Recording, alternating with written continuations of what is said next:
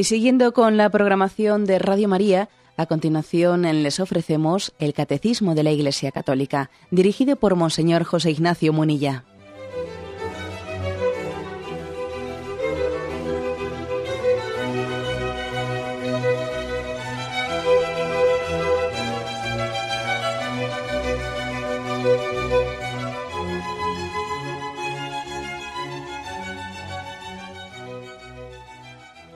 Cordial saludo a todos los oyentes de Radio María. Un día más, con la gracia del Señor, proseguimos el comentario del Catecismo de nuestra Madre la Iglesia.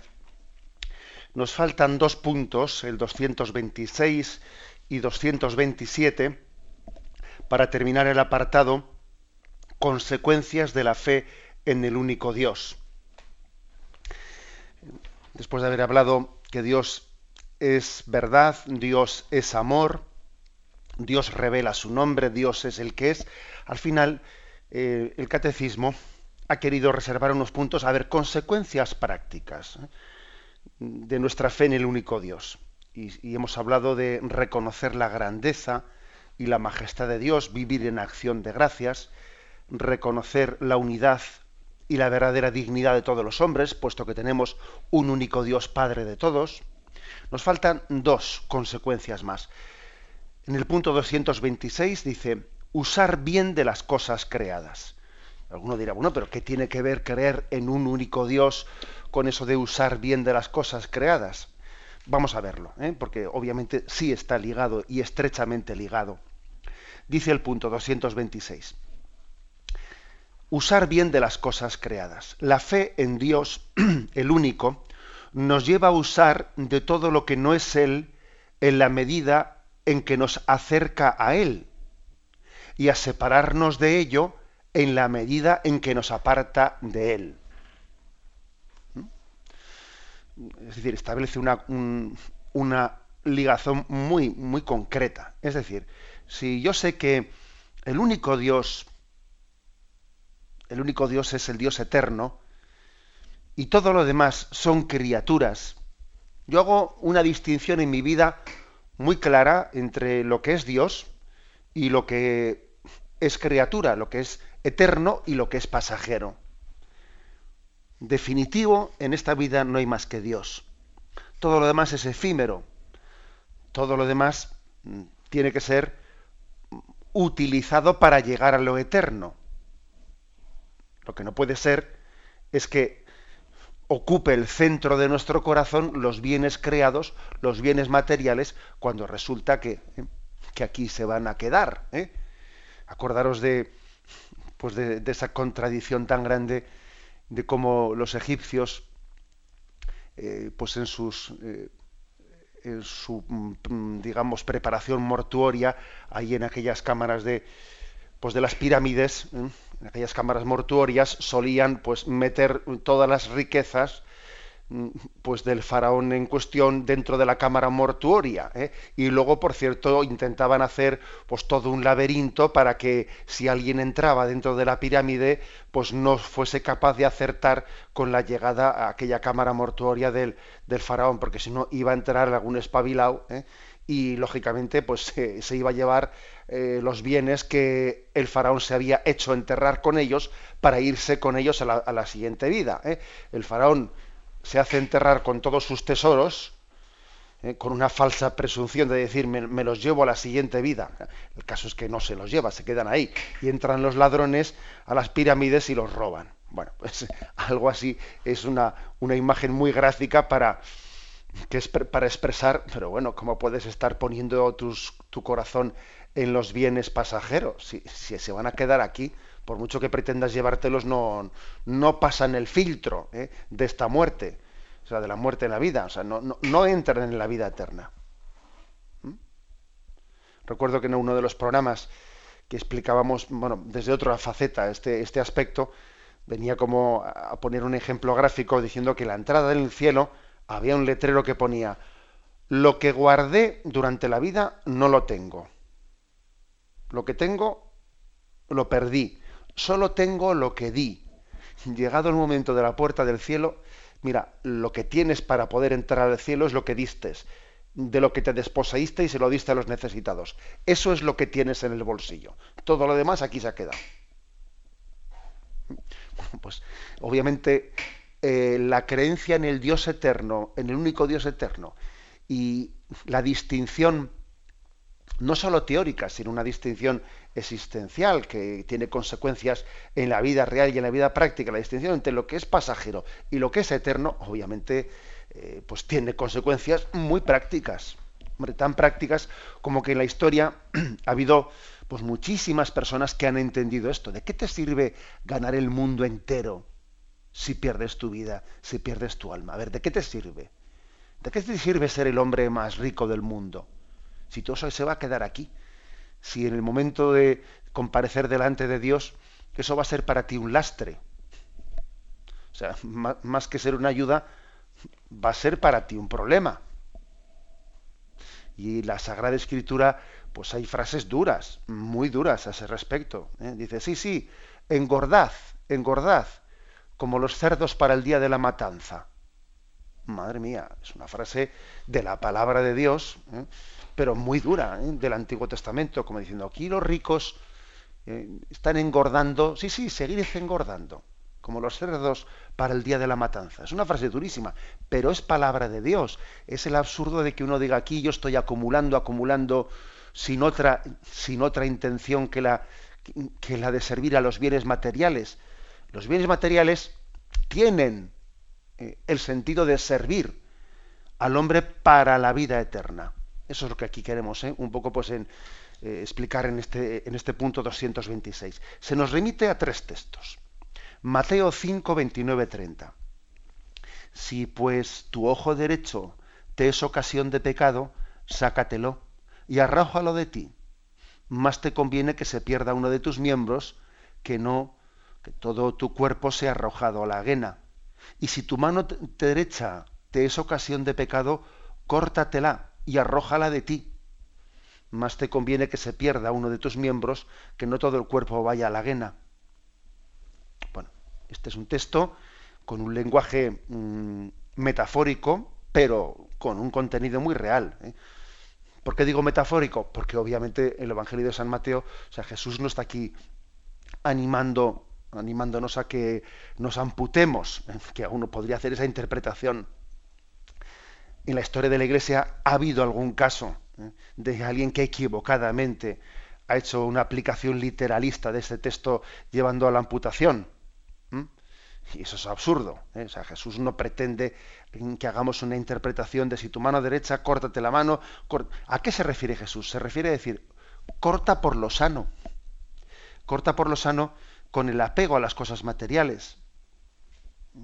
Si tú ves que hay algo en concreto, que la atracción de los bienes materiales o la atracción de la sensualidad, etcétera, que te está apartando, ¿eh? lo efímero te está apartando de lo eterno, corta por lo sano. Despréndete de situaciones, despréndete de ocasiones. ¿eh? No pretendas tener en una mano una cosa y en otra mano a Dios, porque es que va a ocurrir que al final sea Dios el que no quepa ahí. El cortar por lo sano, cuando algo vemos que es un obstáculo, ¿eh? un obstáculo para que nuestro corazón sea de Dios.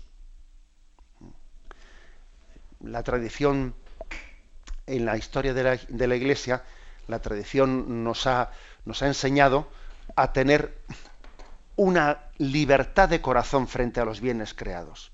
Entonces, hay una, una actitud básica de partida, ¿no? que es la de decir, a ver, si me está algo estorbando, si objetivamente hablando resulta que determinados planes, determinados bienes, mm, determinadas compañías, etcétera, me están poniendo en peligro, córtalas. ¿De qué te sirve? Mm, pues el estar teóricamente, ¿no? Pues explorando experiencias, si tú ves que te están haciendo daño espiritualmente. No, no te pongas en la boca del lobo. Dicho de otra manera, no te pongas en la boca del lobo. Corta con esa situación, corta con ese juego, corta con ese tonteo, corta con es un evangelio Mateo 5, 29, 30, que aconsejo que lo lea quien se encuentra en situaciones, bueno, pues de doble juego. en su vida. Doble baraja, eh, pretendo servir a Dios y pretendo servir a este mundo y no cabe ese doble juego.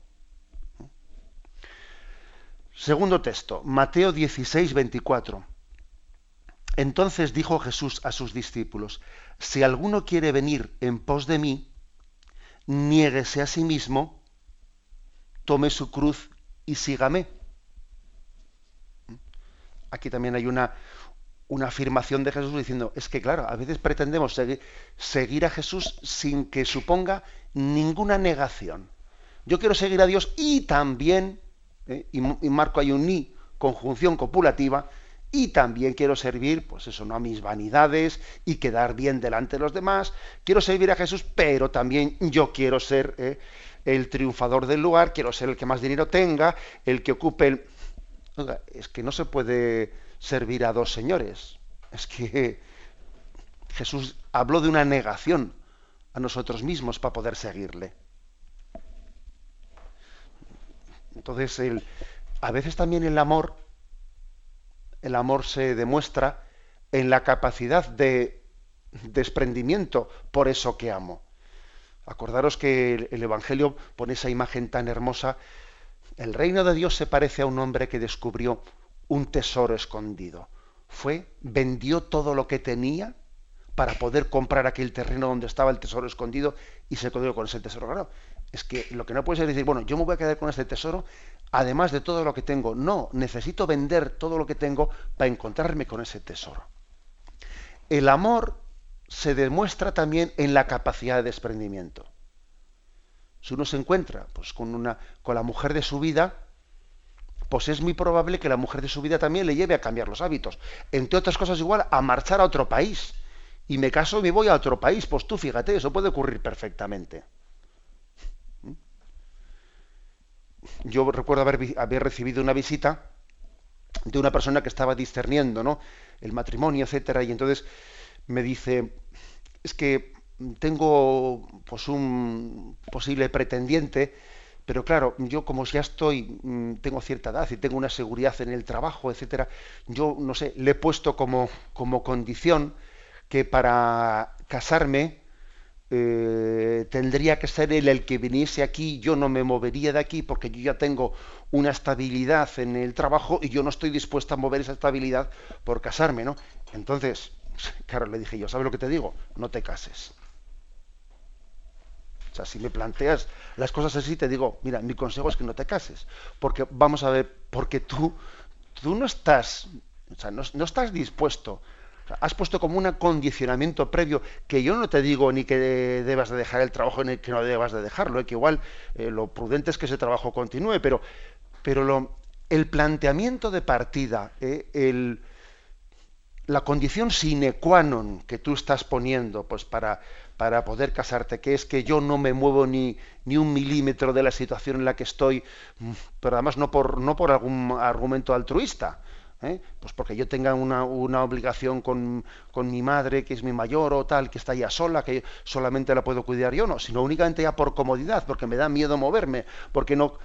Oye, eh, mira, la situación que estás, que estás manifestando es la no libertad dentro de tu corazón, en tus apegos interiores. No, tienes libertad. ¿Mm? Bueno, el Evangelio está lleno de, mm, de pasajes y de, y de versículos que exigen la elección. ¿eh? Hacer una elección para poder llegar eh, al seguimiento del Señor. Si me permitís un pequeño chiste que se suele contar por ahí, que me imagino que muchos habréis oído, dice que San Pedro, que sabéis que a veces le solemos pintar en la puerta del cielo, bueno, pues iba a hacer un recado y entonces le, dice a uno que acababa de entrar al cielo, dice, oye, sustitúyeme un momento en la, en la puerta del cielo porque tengo que ir a hacer un recado. Y dice, bueno, ¿y yo aquí cómo lo hago? Y dice, pues mira, esto es muy sencillo. Aquí viene la gente y entonces tú para saber si tiene que entrar al cielo o no tiene que entrar al cielo, pues tú le muestras en una mano la Biblia y en otra mano pues un fajo de billetes. Y entonces tú le dices, ¿qué eliges? Y si elige el fajo de billetes, entonces le dices, aquí no puedes entrar, ¿eh? vas al infierno. Y si elige la Biblia, entra al cielo. Ah, pues vale, pues parece sencillo. Bueno, pues muy bien. Entonces se va a San Pedro a hacer sus recaos y vuelve al cabo de unas horas y le dice, bueno, ¿qué tal ha ido la cosa? Dice, sí, ha ido bien, ha ido bien. Dice, únicamente ha habido, no sé, una duda que he tenido con uno y, ¿cómo ha sido eso? Dice, no, pues porque, bueno, ha venido uno y entonces le he dicho, como a todos los demás, a ver qué quería elegir, si el fajo de billetes o, quería elegir la Biblia, y me ha dicho, a ver, déndeme la Biblia, y entonces empezó a leer pasajes de la Biblia que le gustaban, uno de Lucas 18 y ha cogido un billete y, lo ha puesto para guardar la página, luego ha leído otro pasaje de Isaías, un pasaje que le gustaba y ha cogido otro billete y lo ha metido para guardar la página y al final, bueno, pues tenía todos los billetes de dinero guardando las páginas en la Biblia y se ha ido con la Biblia dentro con los billetes guardándola, ¿no? Y entonces le dice San Pedro, ¿no? Le dice, vaya, otro espabilado que se nos ha colado. ¿eh? Bueno, pues este chiste, este chiste tiene, tiene su jugo, evidentemente. ¿A qué se refiere? A que pretendemos compaginar lo incompaginable. ¿eh? Pretendemos tener dos señores. Y Jesús insiste en, ese, en esa capacidad de renuncia para seguirle. Hay un único Dios y yo no, no puedo postrar mi corazón ante dos señores. El siguiente texto que se nos ofrece es Mateo 19, versículos 23 al 24.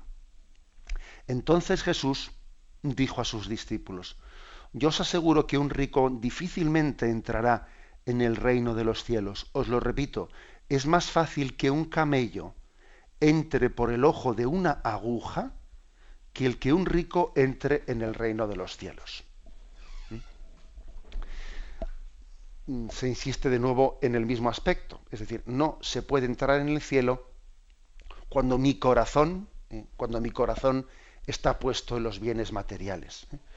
En el fondo, la riqueza, fijaros bien, ¿eh? que la riqueza no está únicamente en el poseer muchos bienes, porque uno puede ser rico siendo pobre, y también puede ser pobre siendo rico.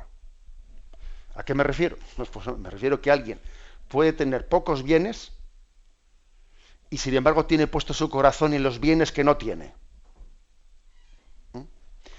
Y también es posible que Dios de él, no es fácil esto que voy a decir, ¿eh? no es fácil.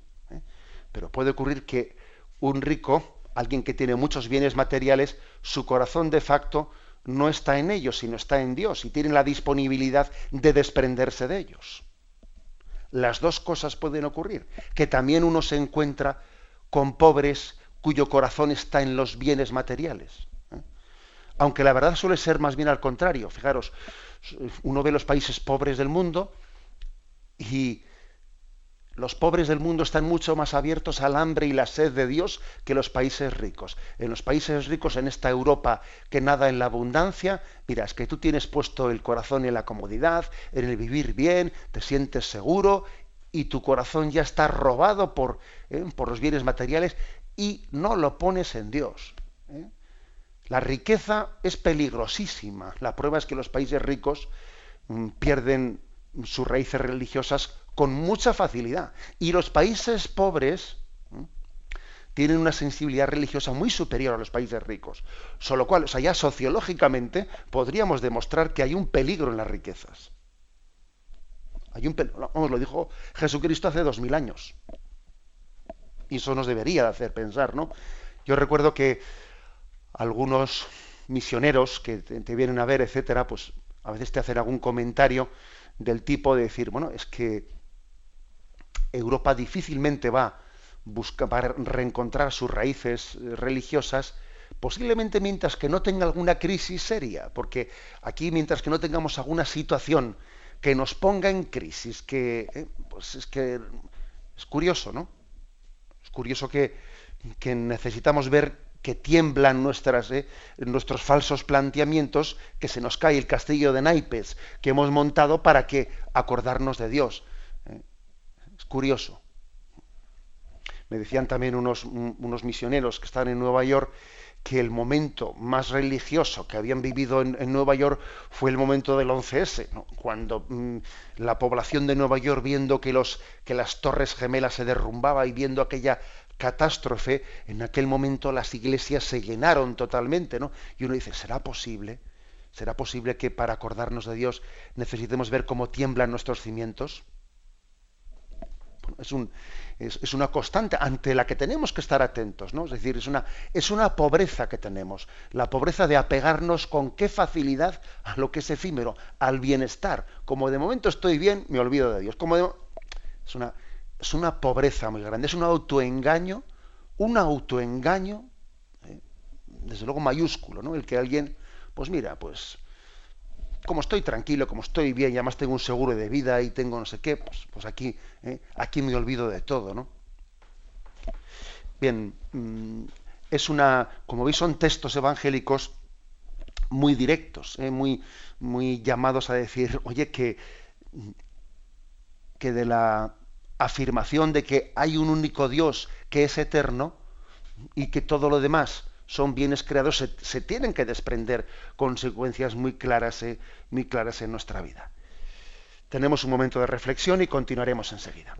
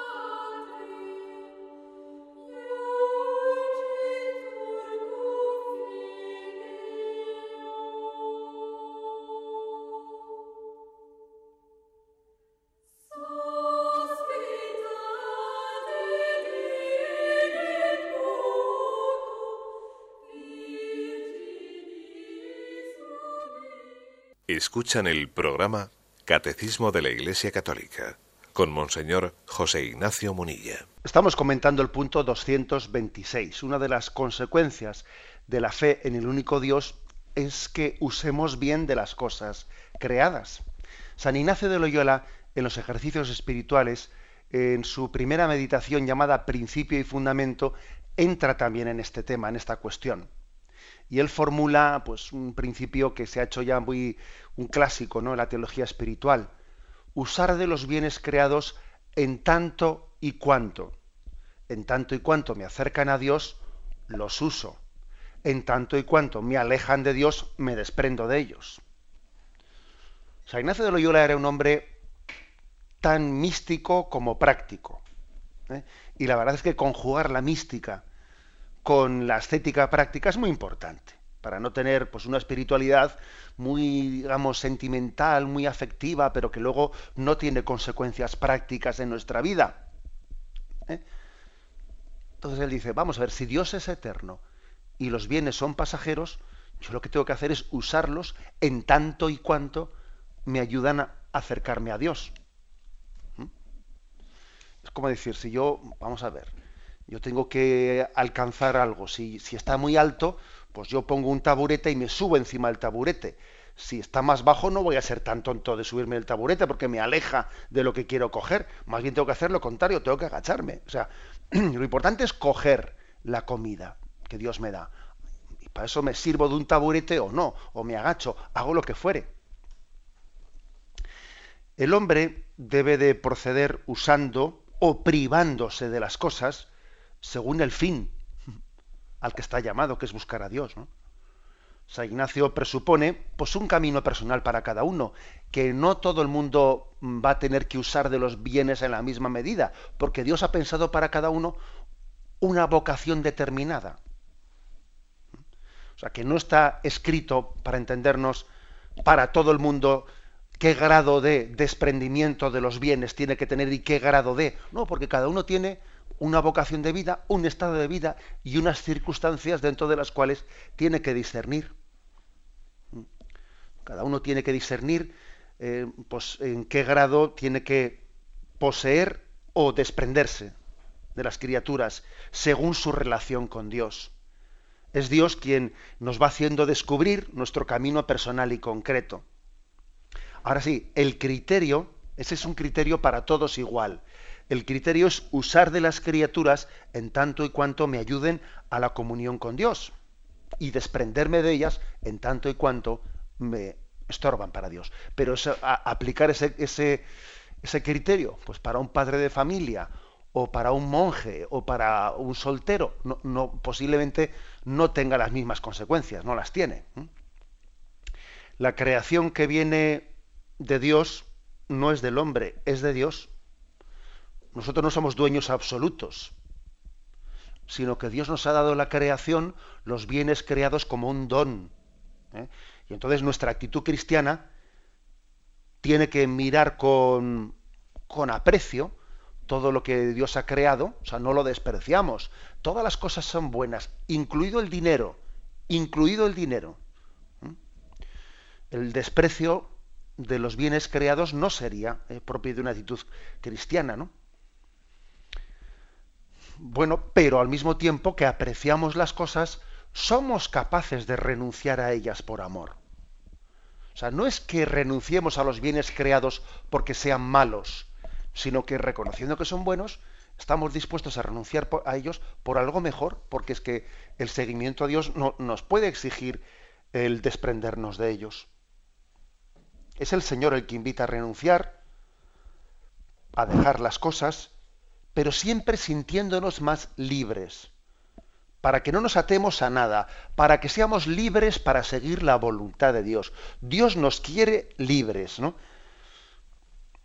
Este es el criterio para el uso de las cosas creadas, que, seamos libres en el seguimiento de Dios, que los bienes creados sean, sean alas para volar hacia Dios, no sean cadenas que nos atan.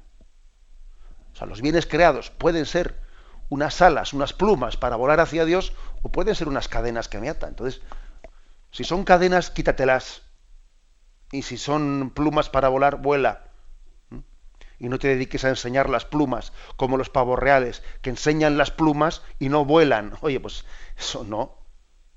Nosotros, de tener plumas, tenemos que tener plumas de águila para volar tener plumas para enseñarlas como el pavo real, eso no funciona en la vida cristiana.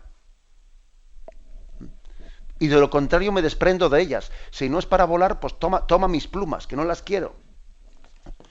Perdonad que ponga así un, ¿eh? un, un ejemplo tan avícola, perdón. Dice, el Señor quiere darnos todo y compartir con nosotros su vida, su corazón, sus deseos, sus sentimientos. Él mismo quiere ser para nosotros, eh, darse a sí mismo, ¿no? Para nosotros. Y entonces tenemos que aprender a vivir esta relación de amor con Él y descubrir nuestro propio camino personal y mi relación con Él. Y, he aquí, ¿no? Pues la, eh, esta gran enseñanza que el Evangelio quiere introducirnos. La clave está en decir, San Ignacio introduce un concepto, que es decir, el de tener santa indiferencia.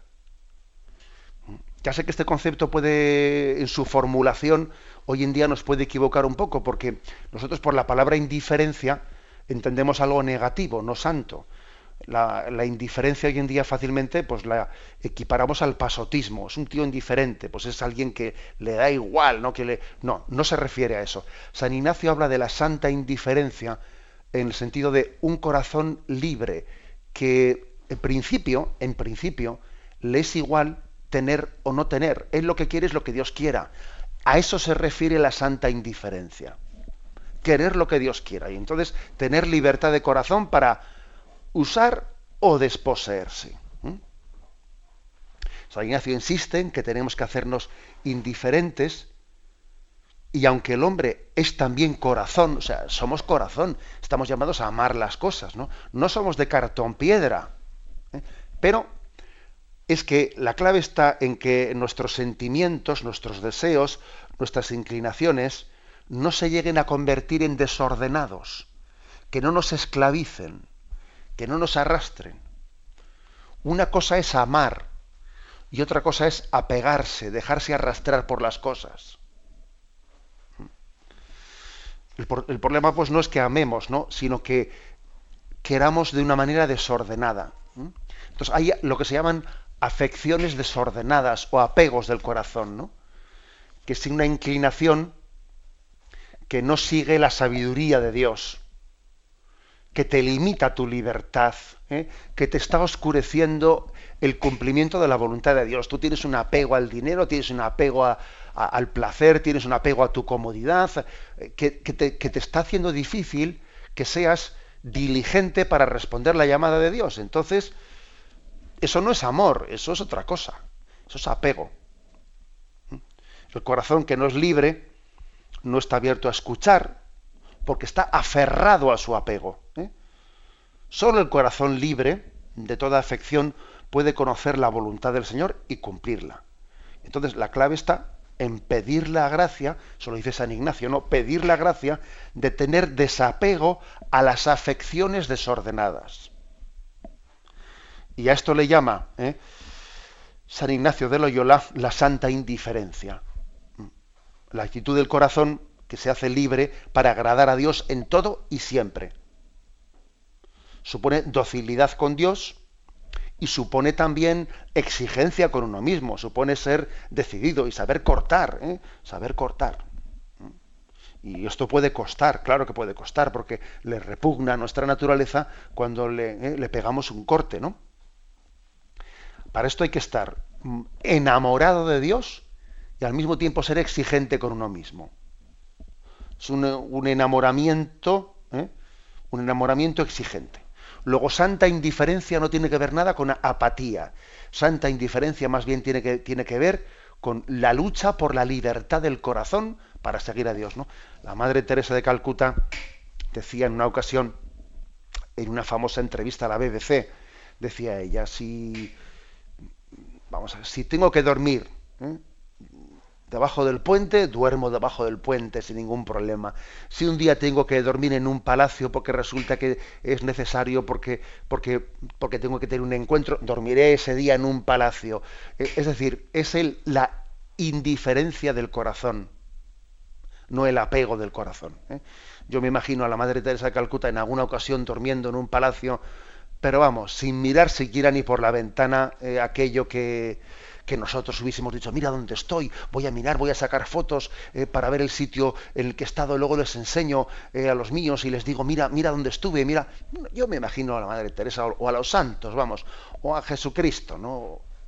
o a la Virgen nuestra Madre, que si tuvo que estar un día, pues en una... también Jesús entró en casa de los ricos, y, y, Jesús ahí estuvo y disfrutó de esa presencia, pero sin apegarse a ella, no, no la envidió. ¿Mm? Nosotros envidiamos ciertos sitios, ciertos lugares, ¿no? Era un hotel de no sé cuántas estrellas, ¿no? Era un hotel de... Pero ¿qué hotel, no? Jesucristo tenía un hotel de mil estrellas, no de cinco estrellas. Vamos, que cuando dormía en el suelo miraba al cielo y estaba lleno de estrellas. El hotel de Jesús era de mil estrellas. Bueno, y eso nos tiene que hacer pensar a nosotros muchas cosas, ¿no? Joder, un, hotel magnífico, pero ¿qué hotel? Si aquí hay mucha gente que duerme en la calle. El hotel de Jesús era de mil estrellas. Lo dice el Evangelio, el Hijo del Hombre no tiene donde reclinar la cabeza. Allá donde termine el día, pues se acuesta y mira al cielo. Y no le da miedo dormir allí. o sea que hay una lección muy grande de, un corazón libre, libre y, desapegado ¿eh? en el seguimiento, en el seguimiento de Jesucristo. Tenemos un momento de reflexión y continuaremos enseguida.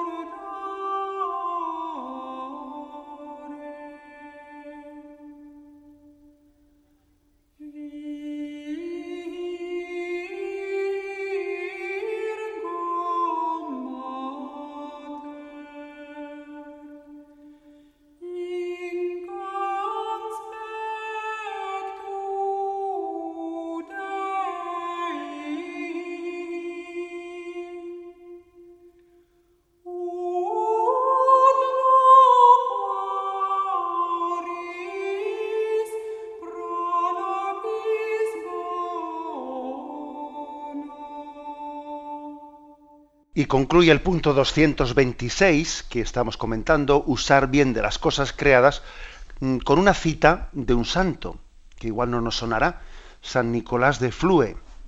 San Nicolás de Flue pues es un santo del siglo XV, cuya fiesta se celebra el 2 de marzo, si no me equivoco. Eh, Flue es un pueblo de Suiza eh, y es un santo muy conocido eh, pues en Suiza, en aquel país.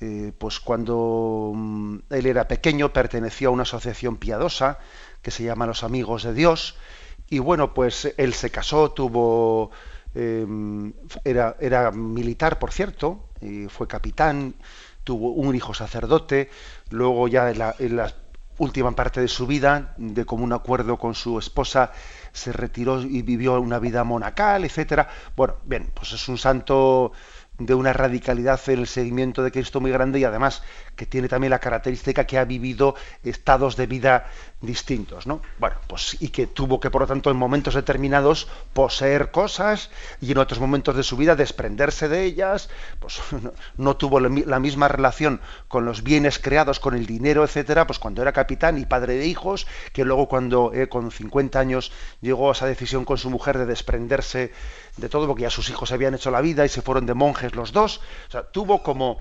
estados de vida, ¿eh? San Nicolás de Flue en el siglo XV, muy distintos. ¿no? Bueno, pues él tiene una oración escrita por él que dice, Señor mío y Dios mío, quítame todo lo que me aleja de ti. Señor mío y Dios mío, dame todo lo que me acerca a ti.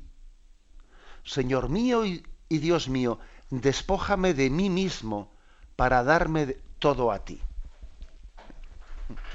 una oración curiosa, porque en el fondo, fíjate, dice quítame, quítame y dame, ¿no? En primer lugar, quítame los bienes que me apartan de ti, dame lo que me acerca a ti.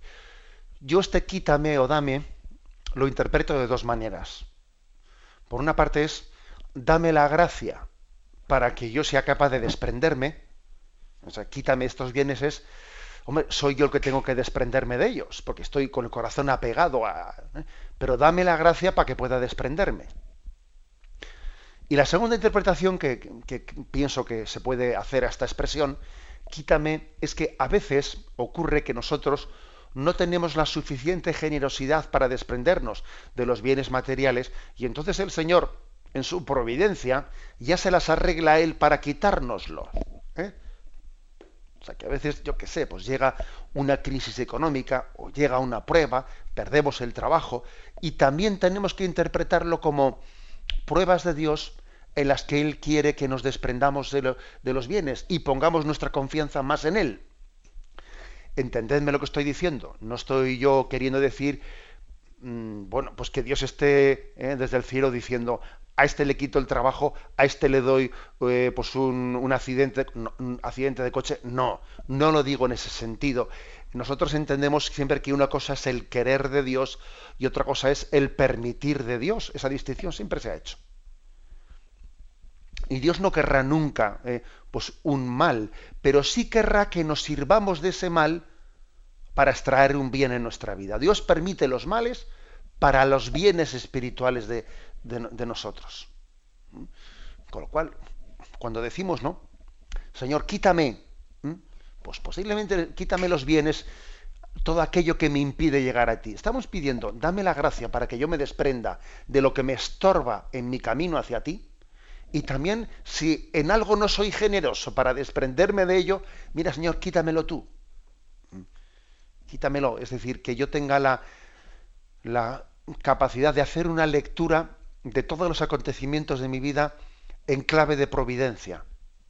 Es decir, mira, Dios sabe más y hay cosas que a mí me han sucedido en la vida que teóricamente son gracias o desgracias, pero Dios sabe más. Y dice finalmente la oración, ¿no? Señor mío, quítame lo que me aleja de ti. Dame lo que me acerca a ti. Despójame de mí mismo para darme todo a ti. O sea, al final la clave está, la clave está en el despojamiento de mí mismo, porque a la hora de desprenderse de los bienes materiales, el bien del que más nos cuesta desprendernos es el propio ego, desprenderme de mí mismo. Mira, eso es lo más complicado. ¿eh? Porque aquí hasta el pobre más pobre tiene amor propio. O sea, eso es lo que más te cuesta desprenderte. Te puedes desprender antes del dinero del banco que de tu amor propio. Entre otras cosas porque la vanidad suele ser más tentación que el materialismo todavía, yo creo. La prueba es que hay gente que está dispuesto a pagar un dinero pues por tener un título. Mira, si pago tanto dinero, tengo el título de marqués o el título de qué. Madre mía, oye, y es capaz de dar el dinero, pero la cosa es tener el título, ¿no? O hay alguien que dice, mira, yo voy a dar no sé cuánto dinero y voy a ser presidente de un equipo de fútbol que se va a hablar mucho de mí voy a perder un montón de dinero con, el, con, el, con este equipo, pero bueno, pero voy a ser súper famoso. O sea, es curioso. O sea, la vanidad es una tentación todavía mayor que, que la del materialismo, ¿no? Y por eso cuesta más desprenderse de ti, mismo que de los bienes materiales, ¿no? Entonces, desprenderse de uno mismo, ¿qué supone eso? De mis planes, de mi cuota de protagonismo, de que se hable de mí, de que se me estime, de que se me valore, Anda que eso no se escuece que no veas tú. Eso no se escuece mucho. ¿eh? Y el Señor nos pide desprendimiento también de eso. Vamos a ser claros, también de eso. ¿eh? Es una gracia que tenemos que pedir. Voy a terminar volviendo a leer esta oración de San Nicolás de Flue. Señor mío y Dios mío, quítame todo lo que me aleja de ti. Señor mío y Dios mío, dame todo lo que me acerca a ti. Señor mío y Dios mío, despójame de mí mismo para darme todo a ti. ¿Eh? Esta es una consecuencia, por lo tanto, de nuestra fe en el Dios único y eterno. ¿eh? El usar bien de las cosas creadas y tener libertad, plena libertad en el seguimiento de Cristo, nuestro Señor. Lo dejamos aquí, damos paso a la intervención de nuestros oyentes. Podéis, podéis llamar para formular vuestras preguntas al 917 107 700. 917 107 700.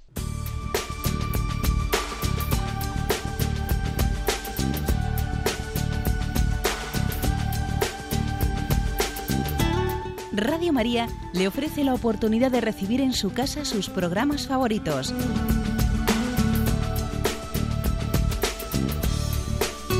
Ahora lo puede hacer a través de nuestra página web www.radiomaria.es o bien llamándonos al 902 500 518.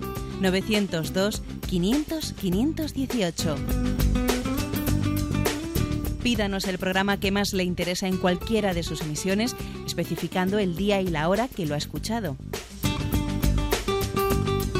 Solo nos tiene que decir si lo quiere en CD de audio o CD o DVD en MP3. Haga su solicitud en el 902 500 518 y en www.radiomaria.es. Radio María, más cerca de usted.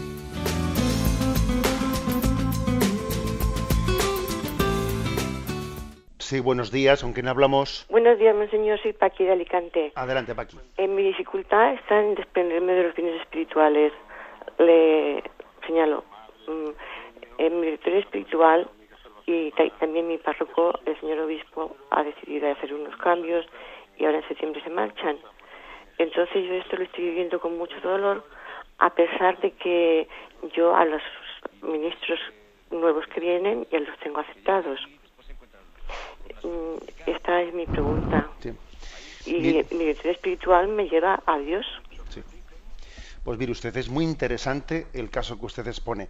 Lo bueno a veces de estas preguntas es que nos hacemos un bien unos a otros escuchándonos. Nos dice el oyente, bueno, yo creo que tengo un apego a los bienes espirituales, porque claro, resulta que el obispo ha hecho unos cambios en la parroquia y claro, yo les tenía un cariño y un afecto pues a los sacerdotes con los que me he confesado, con los que tal, con los que me han ayudado, que ahora les cambia y, yo sé que los que vienen también serán muy majos, pero, pero claro, me cuesta un montón de muy interesante esa consulta, porque uno también se puede apegar a los bienes espirituales, no solo a los materiales.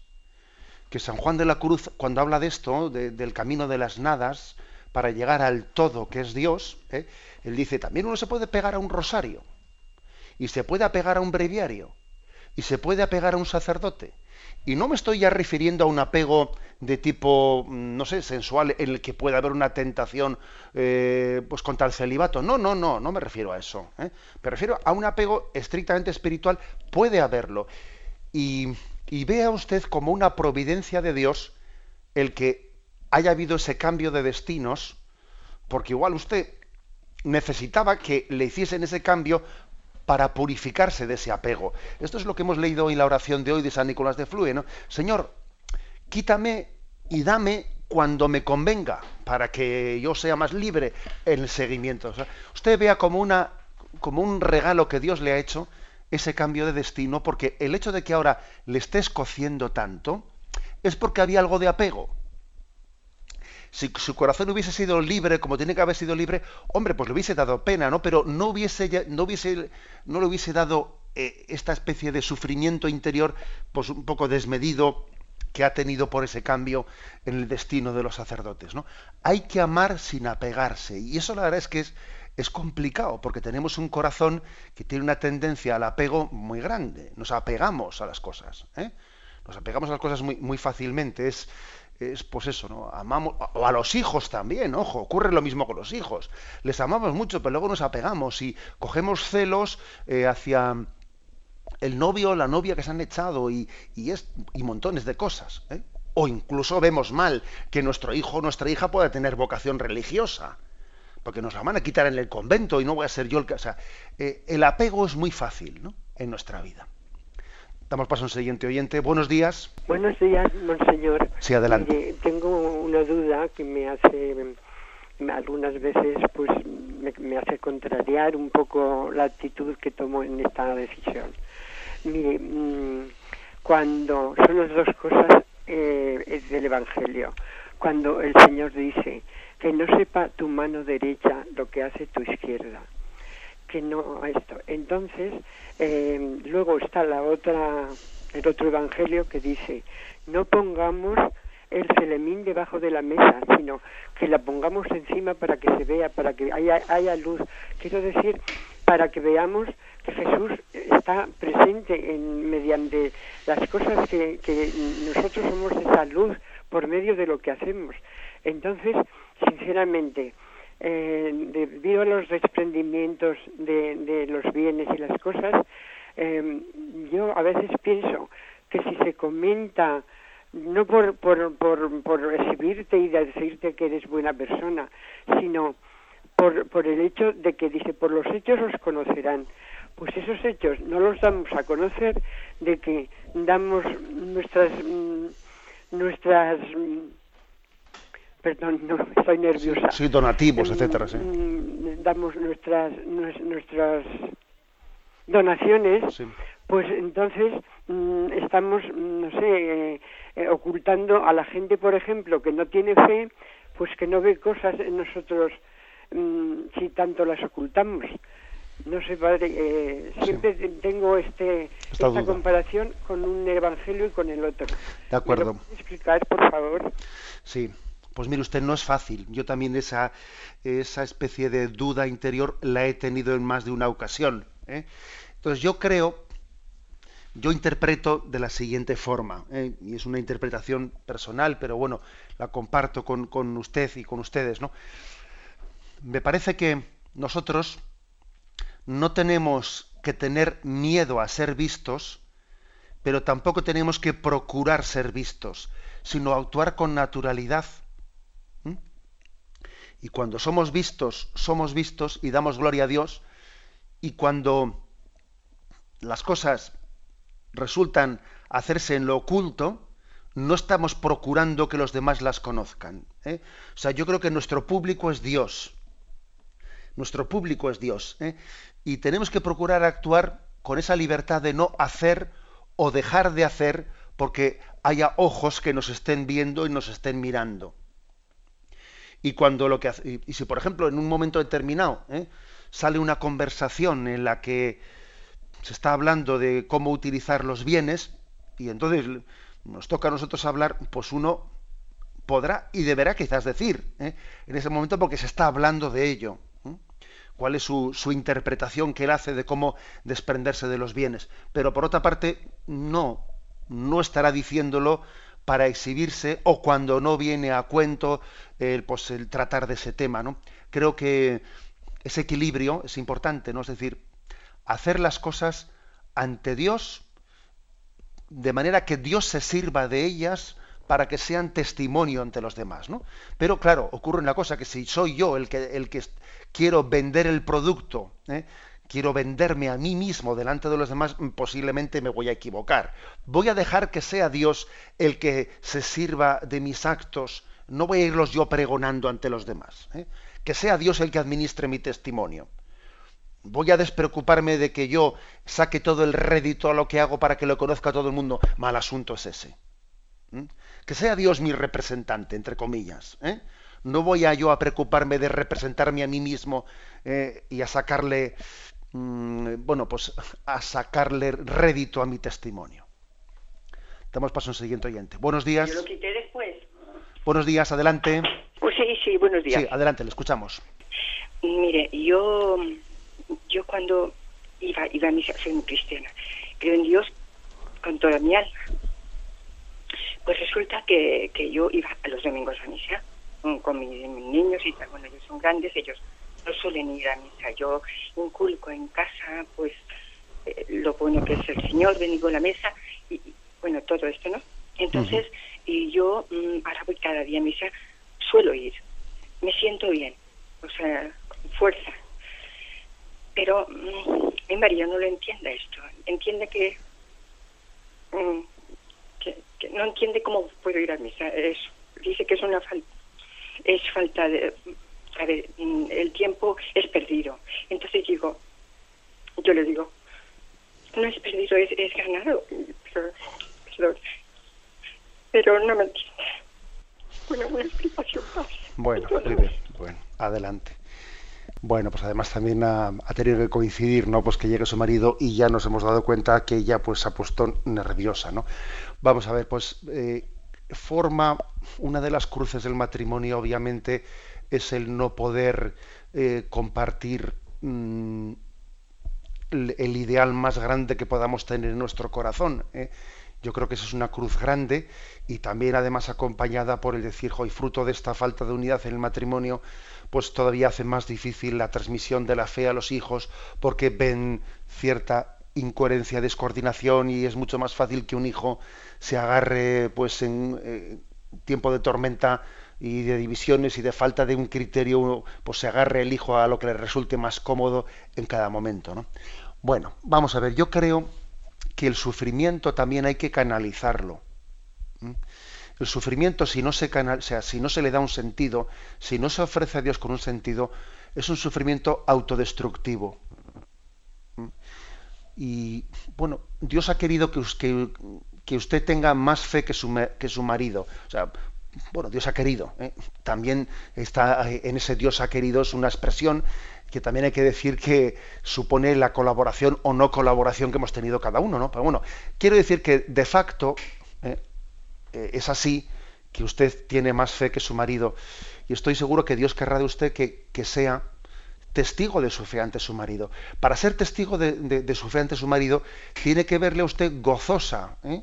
en su fe, pero al mismo tiempo, ¿cómo le diría? Pues con eh, mm, sabiendo llevar su sufrimiento de manera que no sea autodestructivo, que no sea un sufrimiento porque su marido no sea lo creyente que debiera de ser, pues que esté minando su relación con él. ¿eh? Yo creo que mm, si a usted le lleva eso a la angustia, y la angustia le lleva a que sus relaciones con él sean tensas y sean... tiene que procurar ser testigo de su fe de una manera en que su marido diga, bueno, mi mujer, lo, cierto, lo cierto es que tiene más paz, más alegría, ¿eh?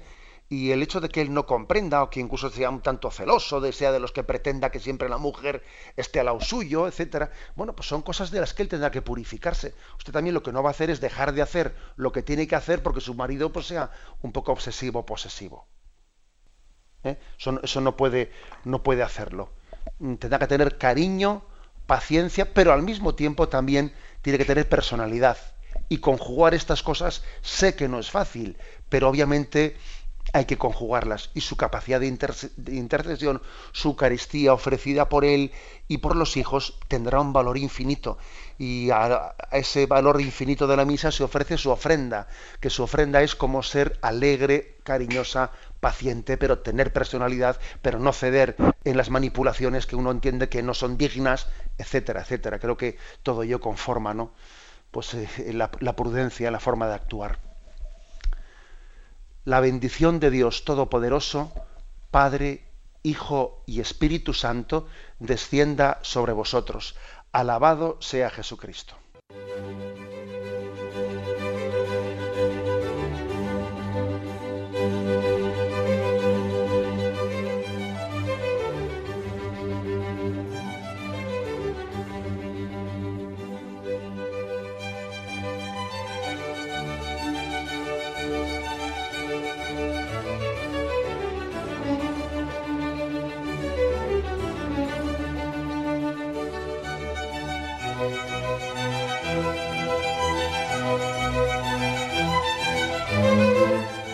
Han podido escuchar en Radio María el Catecismo de la Iglesia Católica, dirigido por Monseñor José Ignacio Munilla.